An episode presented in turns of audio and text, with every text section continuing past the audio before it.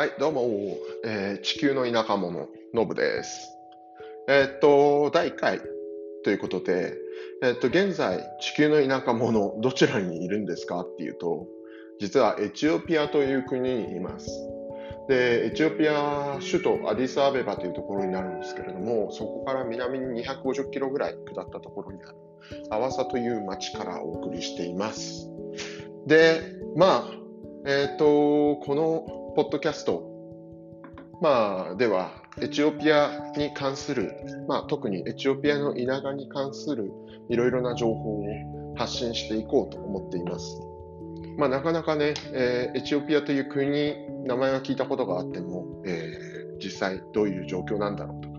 国とか、もろもろ現状であったりとかっていうところを知らない方に、まあ、少しでも知ってもらえたらいいかなと思って配信してみます。で、まあ、第1回からちょっとね、シリアスなテーマを取り扱おうかなと思ってるんですけれども、な、な何かというと、えっ、と、今撮ってるのが11月4日なんですよね。2021年の11月4日なんですけれども、えー昨日あたりからですね、ちょっとエチオピア国内の情勢がかなりなんかこう、緊張感が増してきているという実情がありまして、そのあたりのお話をちょっとしていこうかなとか思います。まあ、今なんでそんなことになっあその緊張感高まってるのかっていうと、えっ、と、昨年ぐらいからですね、実は、もともとエチオピアの、えー連立与党の中心にいた TPLF、ティグレ民族解放戦線という政党がですね、実は連邦政府に対して、えー攻撃を始め、まあ、内戦状態に突入してしまっているという状況なんですね。で、まあ、これ、内戦という言い方が正しいかどうかっていうところはあるんですけれども、まあ、ここではちょっと内戦とさせていただきます。で、まあ、ことの経緯としてはですね、これまでずっと、えっ、と、民主化して以降の現行の体制になって以降、その TPLF、テグレ民族解放戦線という政党が長きにわたってエチオピアを、まあ、コントロールしてきていたという事実がまずありますと。で、それに対して、えーっと、まあ、昨年、一昨年か、えー昨年か、うん、ノーベル平和賞を受賞した、えー今のエチオピアの首相ですね、アビーさんという方がいるんですけれども、彼が、えーと、まあ、政権を率いる立場になったタイミングでですね、実はその彼、えーっと、アビーさんというのが、まあ、これまでの首相とは違って、えーそのティグレイの既得権というところについての問題意識を持って、まあ、コラプションであったりとか、もろもろ問題解決、民族融和のための問題解決をしようという路線で国を引っ張り始めましたと。で、そんな中でですね、えーっと、まあ、ずっと、まあ、実はアビーさんの前の首相、ハイレ・マリアムという人がいたんですけど、彼自体もティグレイの民族ではなかったんですけれども、まあ、実際にはですね、そのティグレの政党 TPLF が裏について、なんか、えーまあ、そのハイレ・マリアムという前首相についてもコントロールしていたと。で、よくエチオピア国内では、ハイレ・マリアムは、まあ、えっ、と、マリオネットだとかっていうような言われ方をしていたんですけど、まあ、その操り人形的な国家元首からちゃんと,、えー、と自分の考えを発信して、えー自分の考えを実行するための首相に変わりましたと。で、その際にこれまでのやっぱりそのコラプション、汚職であったりとかっていうところの問題意識について、なんかこう改めて目を向けるようになったと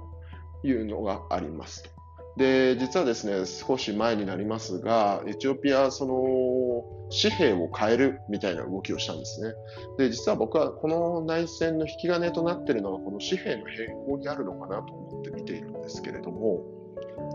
まあ、なんで紙幣の変更が、えっと、まあ、内戦につながるのかというとですね、これまでその TPLF を中心に、そのティグレ民族を、まあ、代表する政党ではあったわけですね。えー、とその TPLF が、えー長きにわたってその汚職なりなんなりで、えー、と溜め込んでいた、えータンス預金みたいなものがですね実はかなりあったようででこれをですね吐き出させようと,、えー、と表に出しちゃおうということで紙幣を入れ替えたんです紙幣を丸ごと全部変更したんですよで、何が起こるかというと、その紙幣、新紙幣に変わるタイミングで、えー、要はですね、旧紙幣、いついつまでに交換してください。それ以降はただの紙切れになります。というようなことをやったわけです。で、これものすごく効果があったんだろうなと思うのが、結構実際にエチオピア国内のニュースでも出回ってたんですけど、例えばですね、家の壁穴開けてみたら、その中に旧札がゴロゴロなんかこう山積みになって出てくるとかっていうことが結構起きてたみたいなんですね。で、これ、要は、そのティグレイのその一部の既得権者の方々がですね、これまで汚職やら何やら、まあもしかしたらそういう悪いことだけじゃないかもしれませんけど、まあ貯めていたお金がですね、使えなくなると。で、銀行に持って行って帰ればいいじゃないかっていう話になるんですけれども、銀行の方でもですね、一応その変更する際に、もろもろどういうお金なのかとかって聞いてくるわけですよ。で、ある一定の額以上には、な、な、なんでこういうことになってるんですかとかっていうようなですね、まあ、規制を敷いてたわけですよ。これまで銀行預金にも入ってなかったようなお金がなんでこんな出てくるんだとかっていうようなことで、要はその、汚職に関連するようなお金であれば交換しないとかっていうことも多分実際には行われていたようで、で、これが起きると何が起きるかというと、要は今まで既得権者として、えっと、エチオピアをコントロールしてたティグレイの一部の方々ですね、TPLF の、まあ、政党に属しているような方々、まあ、またはそれに類する縁故のような方々たちが、今まで稼いでたお金なくなっちまうじゃないか、ふざけんなということになってくるわけですよ。で、アビーさん、民族融和だなんだかんだってやってるけど、そんなのけしからんと、我々がコントロールして我々は金持ちのままでいたいんだということで TPLF が起こったわけですよ。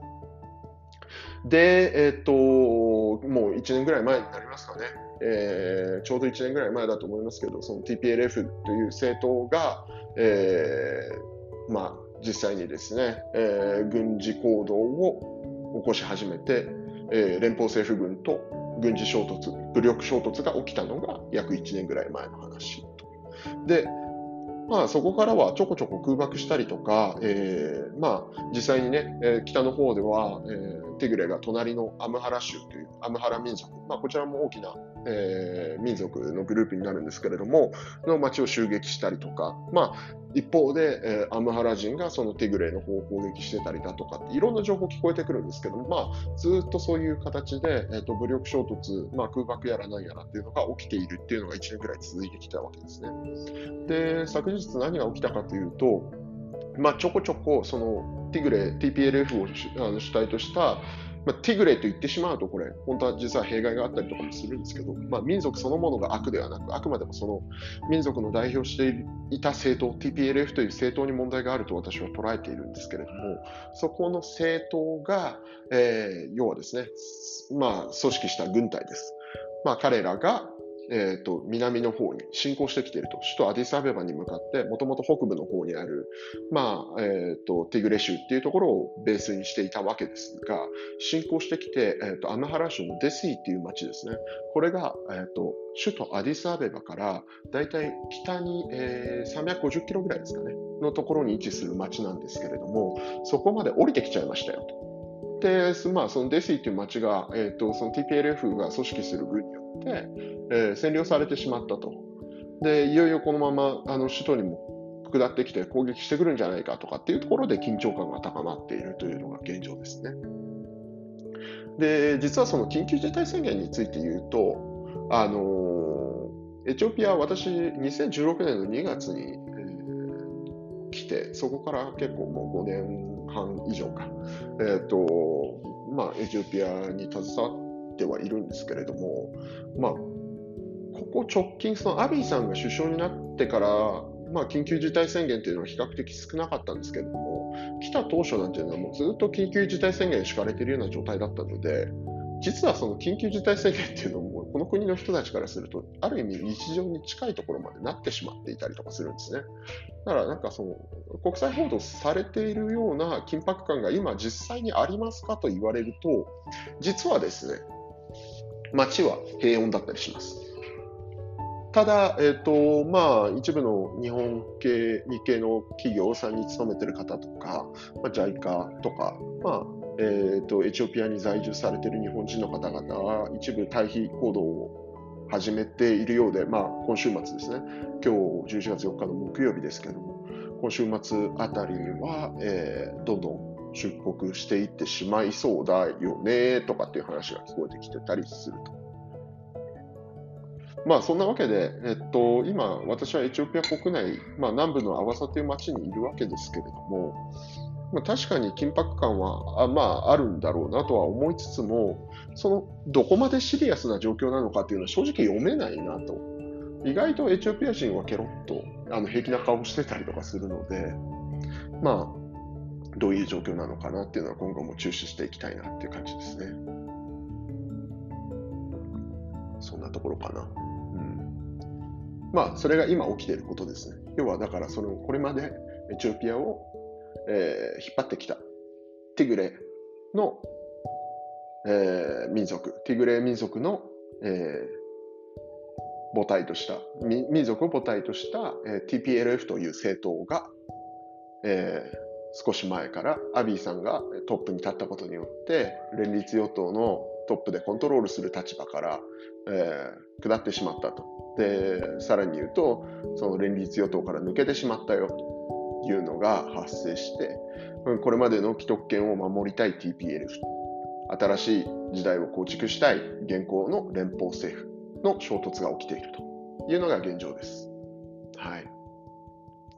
そうですね。あと、ちょっと言いたいなと思ってるのが、えー、これまたちょっと次回、そのメディア論みたいなところで話そうとも思うんですけれども、その、最近まあ、ここ1年、2年ぐらいのエチオピアに関する国際的な報道を見ていて思うんですけれども、その例えば CNN や BBC とかっていうような、まあまあ、グローバルに認知されているメディアですよね。彼らの報道している内容が必ずしも正しくないんだなっていうのを学んだんですよ。まあ、彼らとしては彼らの国益を守るためにどういう情報を流すべきかとかっていう理屈が働いてるのかどうかまで分かりませんが、まあ、働いてるんだろうなと思わざるを得ないような報道のされ方がすごく気になるなというところをちょっと次回以降話していこうかなと思います。では、じゃあ第1回はここまでで。はい。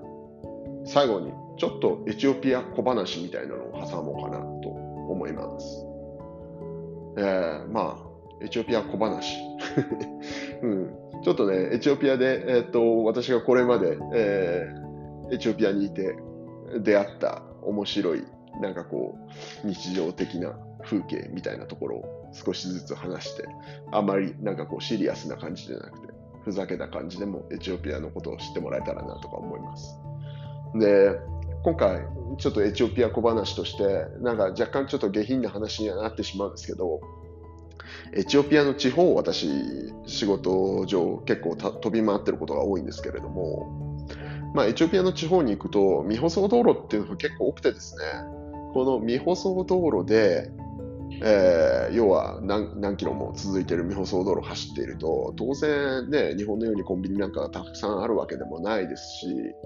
トイレ催した時に困るんですよね。で、田舎道だし、どうせなんかね、だだっ広いのっぱらジャングルみたいなのが広がってて、みたいなイメージ持たれるかもしれないですけど、実はね、エチオピアの地方って、どこ行っても人いるんですよ、結構。その道があるようなところはね。まあ、未舗装道路ですけど。で、ある日ね、僕はやってしまったんですよね。やっぱりお腹がね、決して強い方ではないというか、昔からあのお腹に弱点を抱える私なんですけれども、運転中に催してしまったわけですよ。で、これはしょうがないなと思って、できるだけ人気のないところを探してですね、車を止めて、で、まあちょっと茂みの中に入ってですね、ノングソをしてたわけなんですよ。ただね、子供たち、エチオピアの田舎の子供たち、目ざといですね。車が止まってるからなんでしょうか何なのかわからないですけど、おお、こんなところに外国人いるぞと。ファレンジ、ファレンジって、ファレンジっていうのが、あの、エチオピアで言うと、まあ、外国人のことを意味する単語になってたりするんですけど、ファレンジ、ファレンジとかって言ってですね、無邪気に寄ってくるわけですよ。ノグソしてるのに。で、まあ、私は恥ずかしいじゃないですか。こしてるのを見られて恥ずかしいなとか思うんですけど、わざわざわざわざ子供たちがいっぱい寄ってきて、5、6人にですね、ノングソしてるところを取り囲まれて、やめろやめろ、あっち行けって、あの、現地語で言うわけですけど、なかなかどっか行ってくれない、まあ、エンターテインメントがないので、地方の方に行くとですね、外国人、珍しい外国人がこんなとこでうんこしてるぞと、面白がってですね、もう羞恥心を傷つけられたという話でした。まあ、エチオピア地方に行くとね、ノグソやら、あの、タチションやらっていうのはもう往々にしてある。な、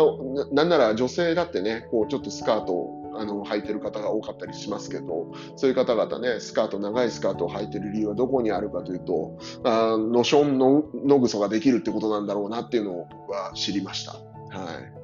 なんかうんこ座りした時にですね、スカートであの局部が見えないうまいこと隠れるわけですよ。で、なんかちょっと恥ずかしそうにしながらもですね、その辺でタッチションはわかると思うんですけど、座りションをしてる女性なんかもいたりする。これがエチオピアの田舎です。うん、どうでしょう？第1回この辺で終わっておきます。では、また。